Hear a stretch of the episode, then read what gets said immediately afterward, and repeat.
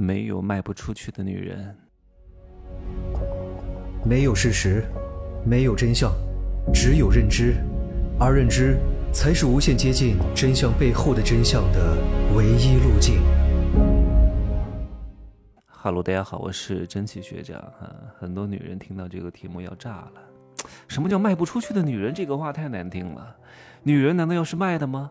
对吧？女人是人，那不是物品呢。你不能物化女人啊！你这么不尊重女性吗？对我非常尊重女人，但是我必须要物化女人。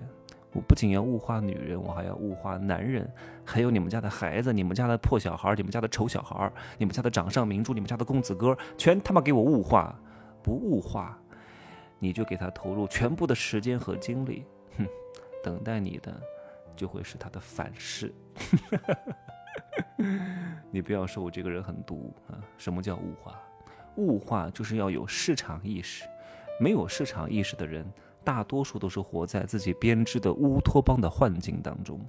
等哪一天自己的幻境被这个社会的真实所打破和打碎之后，自己会非常痛苦。那你还不如早一点被我打碎，早点痛苦，早死早超生，更好一点，投胎为人。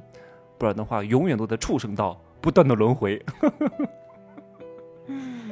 嗯，所以各位，呃，先问问自己到底值多少钱，不要因为屌丝给你捧杀两句，还真他妈觉得自己多值钱了。就像很多那种垃圾房东啊，哎呀，好不容易买了个房子，就觉得自己这个房子好像很值钱啊，只要经过这一到手，所有的东西都会升值。你他妈是什么手啊？你是金手指啊？你就是一个臭鱼烂虾的。八爪鱼的手根本就不值钱，嗯，只是他认为啊，只要是他自己的，他拥有过的，啊，他的就一定会升值很多。这种人最终会被市场教训。卖房子的房东和女人其实都是一样的。前两天呢，有一个男宝问我说，他想要结婚了，到哪里去找真心想要恋爱和结婚的女人？问相亲网站是不是更加靠谱一点？我只能说相对来说靠谱一点，至少把自己的资料挂上去的人呢，而且通常女人在相亲网站上是要花点钱的，几百到几千到几万不等，说明还是有一点点的意向。但是呢，也不见得。你看很多房东把自己的房源挂出去，并不一定真的想卖的。有两种状况，第一种状况是他们的这这个小区。很多业主联合在一块儿啊，挂几套房源。本来这个价格呢，房子只值三百万，但是他挂四百万，为了拉高整体的小区房价啊，看看有一些傻子不识货的蠢货，愿不愿意接盘啊？但是真正懂行的人是不会看你的挂牌价的，要看最近的成交价和网签价。你挂的再高又能怎么样？很多女人说我很值钱，八十万彩礼，八百万彩礼，你喊得很欢啊。你叫的很爽啊！你叫的再大声啊，有人接吗？有人睬你吗？有人真的重视你吗？有人真的愿意跟你成交吗？没有，你喊破喉咙都没人搭理你，对不对？还有一种状况呢，是这个房东其实也不是特别想卖这个房，但是挂出去也没啥损失，那我就挂着呗。原来三百万，我挂成五百万，挂成六百万，万一碰到一个冤大头，万一碰到一个蠢货，万一碰到一个不懂行情的。傻帽啊，接盘了，成交了，那我就净赚两百万到三百万。就算没有人买，那挂着就挂着呗，反正也没有少一块肉，是不是？那如何判断这个房东是不是真心愿意卖房？各位，这个非常有讲究的，你要看这个房东挂了多久。哪怕是这个房东真心想要卖房，但是刚开始的一两个月，他的心态是比较骄傲的，他总觉得，哎呀，我的房子可值钱了。我买来三百八十万，经过了一两年，我至少得加价个五十万六十万，那我就挂四百五十万。结果挂出去，呃，一个月到两个月无人问津，这个时候他的心态有一点崩了。哎呀，我这个我这个房子是不是真的这么值钱啊？那我就降个二十万吧，再看一看吧。这个时候还是无人问津，还是有人跟他讨价还价，但是呢，他就是拗不过心里这道坎儿。我这个房子确实很值钱啊！你看周边商业这么好，哎呀，地铁三条地铁交汇，还有一个学区，我不能再降价了，我顶多呢就挂个四百三十万，结果四百三十万还是好几个月无人问津，快到了一年的时候了。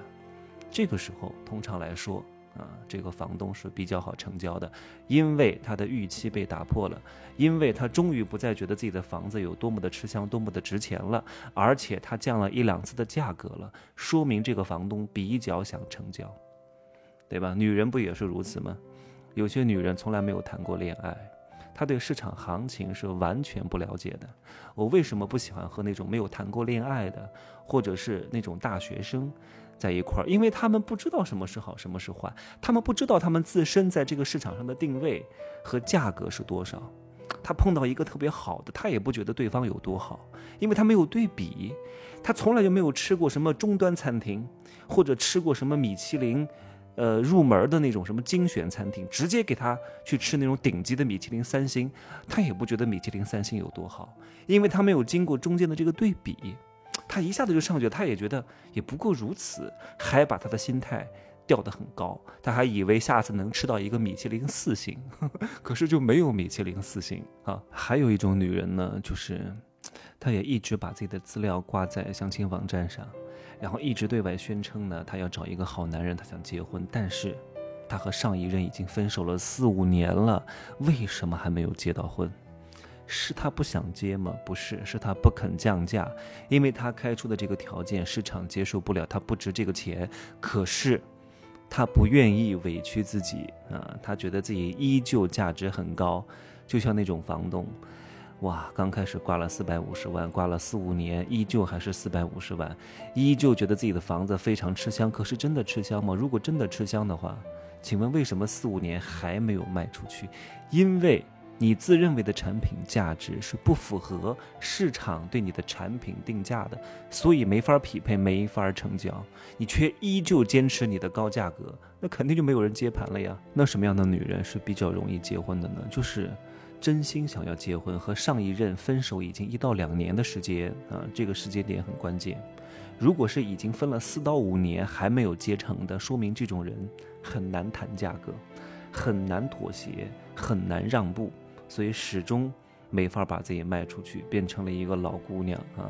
找那种和上一任刚刚分手一到两年，而且在这一两年期间也和别的人尝试过开始，但是因为预期没有达到。